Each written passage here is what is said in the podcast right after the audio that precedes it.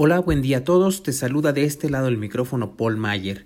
Te doy la bienvenida una vez más a este podcast dedicado especialmente para ti que eres tomador de decisiones en tu compañía, si tienes un negocio propio, si eres empleado o simplemente quieres estar bien informado del ámbito empresarial y laboral en México. Este es nuestro podcast número 13 dedicado al reparto de utilidades, o mejor conocido en México como la PTU.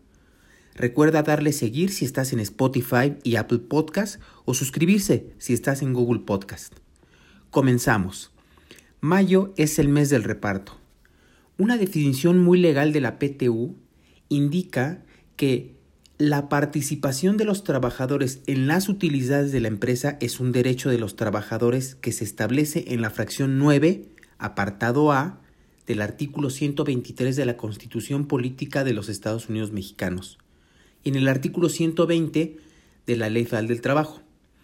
En estricto sentido, del artículo 117 al 131 son quienes regulan esta figura. Sin embargo, si lo traducimos al español, la PTU es un derecho que además de ser un importante instrumento para contribuir a la redistribución de la riqueza y a la justicia social, también es un mecanismo que estimula la productividad, toda vez que la participación es concebida como una retribución al esfuerzo productivo de los trabajadores asalariados. Todos los trabajadores que presten a una persona física o moral un trabajo personal subordinado mediante el pago de un salario tienen derecho a participar en las utilidades de las empresas donde laboran. ¿Quién determina el porcentaje de PTU que se debe repartir? Ya desde hace años, esa es una función de la Comisión Nacional para la Participación de los Trabajadores en las Utilidades de las Empresas, y el porcentaje que se separa para este fin de la renta gravable de las empresas es del 10%. Para que los trabajadores puedan saber si el patrón con el cual laboran declaró utilidades, dichos patrones están obligados a entregar a los representantes de los trabajadores, ya sea al sindicato o bien a una parte de los empleados que represente a, la mayoría de los mismos, copia de la declaración anual dentro de los 10 días contados a partir de la fecha de la presentación de la misma. Esto es, si se presentó la declaración en marzo 31, tienen hasta el 10 de abril para entregar copia de esa declaración al sindicato o a los representantes de los trabajadores. ¿Cómo se reparte la PTU que determinó la empresa? La utilidad que se determinó, trabajo que regularmente realiza el área fiscal de las compañías, se dividirá en dos partes iguales. La primera parte se repartirá por igual entre todos los trabajadores tomando en consideración el número de días trabajados por cada uno en el año, independientemente del monto de los salarios. La segunda parte se repartirá en proporción al monto de los salarios devengados por el trabajo prestado durante el año. El reparto de utilidades deberá efectuarse dentro de los 60 días después de la fecha en que deba pagarse el impuesto anual. El impuesto anual debe ser pagado el 31 de marzo para personas morales y el 30 de abril para personas físicas. Es decir, las personas morales tienen del 1 de abril al 30 de mayo del 2021, en este caso, para realizar el pago, y del 1 de mayo al 29 de junio del 2021, las personas físicas con actividades empresariales y profesionales así como las personas físicas del régimen de incorporación fiscal. Es importante recordar que las utilidades del ejercicio anterior no reclamadas en el año en que sean exigibles se agregarán a la utilidad repartible del año siguiente. Entonces, si quedó algún remanente de PTU que no reclamaron los trabajadores en el periodo pasado, este importe se sumará al actual y esa será la PTU a repartir. Para el cobro de utilidades se tiene el plazo de un año a partir del día siguiente en que se genere la obligación. ¿Qué leyes regulan el tratamiento de la PTU? Son la Ley Federal del Trabajo, la Ley del ISR, la Ley del Seguro Social y el Código Fiscal, Financiero o la ley de Hacienda correspondiente al estado donde se encuentren laborando los trabajadores, esto para efectos del impuesto sobre nóminas, porque en esas leyes de Hacienda o códigos del estado se determina si la PTU se suma a la base gravable o no se suma. Ok, ahora veamos. ¿Qué empresas no están obligadas a repartir PTU? Número 1. De acuerdo con el numeral 117 de la Ley Federal del Trabajo y la resolución de la Quinta Comisión Nacional para la Participación de los Trabajadores en las Utilidades de las Empresas, se prevé que todos los patrones, sean personas físicas o morales, deben repartir utilidades a sus colaboradores cuando generen renta gravable, de acuerdo con la ley del ISR. Por su lado, el artículo 126 de la Ley Federal del Trabajo establece que las compañías excluidas del reparto son las siguientes. 1. Las de nueva creación durante su primer año de funcionamiento, contado a partir de la fecha del aviso de alta ante el SAT. 2. Las dedicadas a la elaboración de un producto nuevo por el primer año de operación. El plazo se amplía a dos años previa calificación realizada por la Secretaría de Economía. 3. Las de la industria extractiva de nueva creación durante el periodo de exploración, es decir, hasta que realicen su primera actividad de producción, por ejemplo las dedicadas al sector minero. 4. Las instituciones de asistencia privada que con bienes de propiedad particular ejecuten actos humanitarios sin propósito de lucro, como los asilos y las fundaciones de asistencia social. Y 5. El IMSS y las instituciones públicas descentralizadas con fines culturales, asistenciales o de beneficencia. Ahora, ¿qué trabajadores sí tienen derecho al reparto? Trabajadores en activo y, ex trabajadores con sus debidas características que mencionaremos a continuación. Número 1. Trabajadores de planta, contratados por tiempo indeterminado sin importar el número de días laborados en el año de reparto. ¿Qué quiere decir? Si un trabajador laboró en el año solo cinco días pero su contrato es por tiempo indeterminado, tiene derecho al pago de PTU. 2 trabajadores de tiempo u obra determinada, cuando laboren en el ejercicio objeto del reparto como mínimo 60 días, ya sea en forma continua o discontinua. Por ejemplo, un trabajador que se dedique a hacer una demostración en una tienda departamental, si durante el año laboró 60 días o más, tiene derecho al pago de la PTU aunque su contrato no sea por tiempo indeterminado qué trabajadores no tienen derecho al reparto. Directores, administradores y gerentes generales de la empresa. La Ley Federal del Trabajo se refiere al puesto jerárquico más alto de la organización sin importar el nombre o denominación que se le asigne. 2.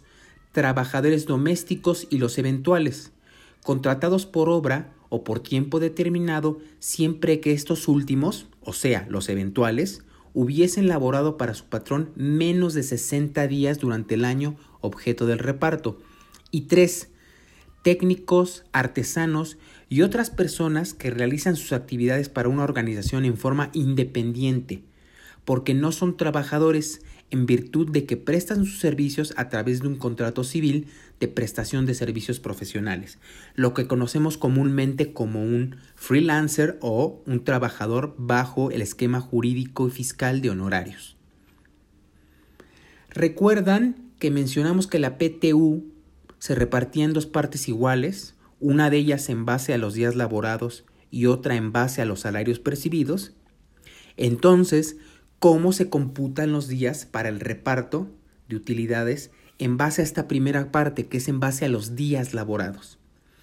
Para calcular la individualización de esta prestación, es necesario conocer los días que deben ser tomados en cuenta para tal efecto, siendo estos los siguientes. Días que no se restan del cálculo. Incapacidades pre y postnatales, así como las incapacidades por riesgo de trabajo, incluidos los riesgos en trayecto. Permiso con goce de salario por nacimiento o matrimonio. Días festivos, descansos semanales vacaciones y permisos para el desempeño de comisiones sindicales como la de la PTU, seguridad de higiene, revisión de contratos y de salario, etc. Estos días que acabo de mencionar sí deben considerarse para el cálculo de la PTU. Días que no se consideran para el cálculo de la PTU. Los casos de suspensión de la relación laboral, tales como las incapacidades por enfermedad general, los permisos sin goce de sueldo y las faltas injustificadas no se considerarán para el reparto de la PTU. Esto lo marca el artículo 42, fracción 2 y el 127, fracción 4, ambos de la Ley Federal del Trabajo. ¿Cuáles son los efectos de la PTU en el Seguro Social o como conocemos aquí en México en el IMSS? Número 1 la PTU no integra al salario base de cotización según el artículo 27 de la Ley del Seguro Social, fracción 4.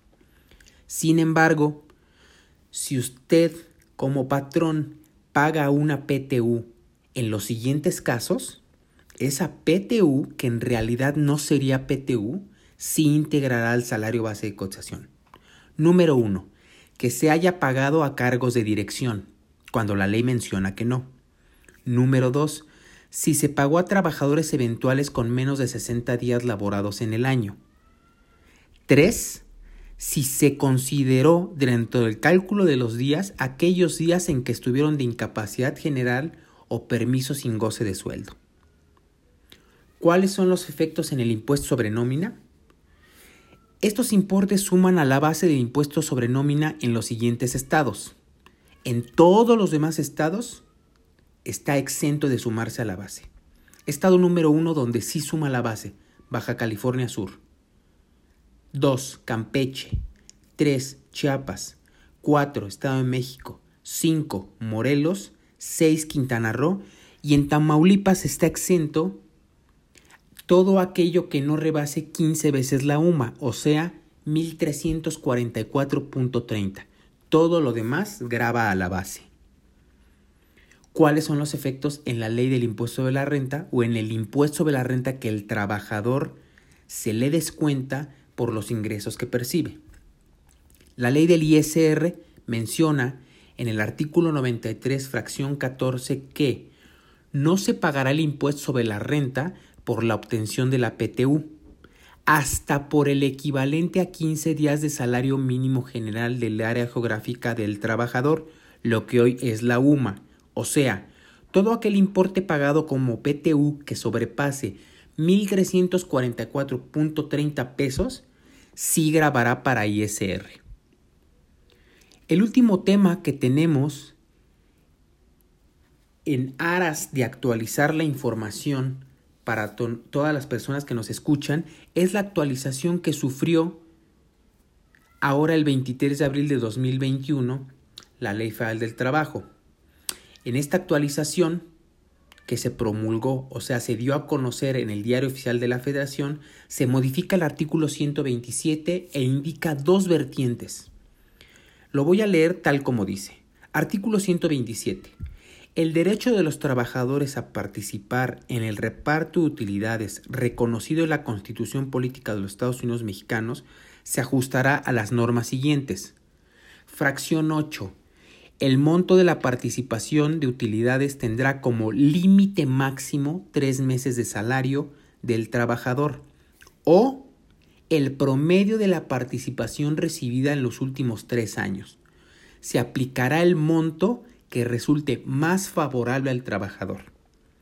Cuidado aquí, no quiere decir que se le garantizan por lo menos tres meses de sueldo a los trabajadores. Es una rega doble a la cual se debe someter el importe de la PTU que se determinó para cada trabajador. Hasta aquí nuestro episodio del día de hoy. Recuerden seguirme en su plataforma de podcast favorito y si tienen dudas, comentarios o sugerencias, escríbanme a contacto paulmayer.com.mx. Hasta la próxima.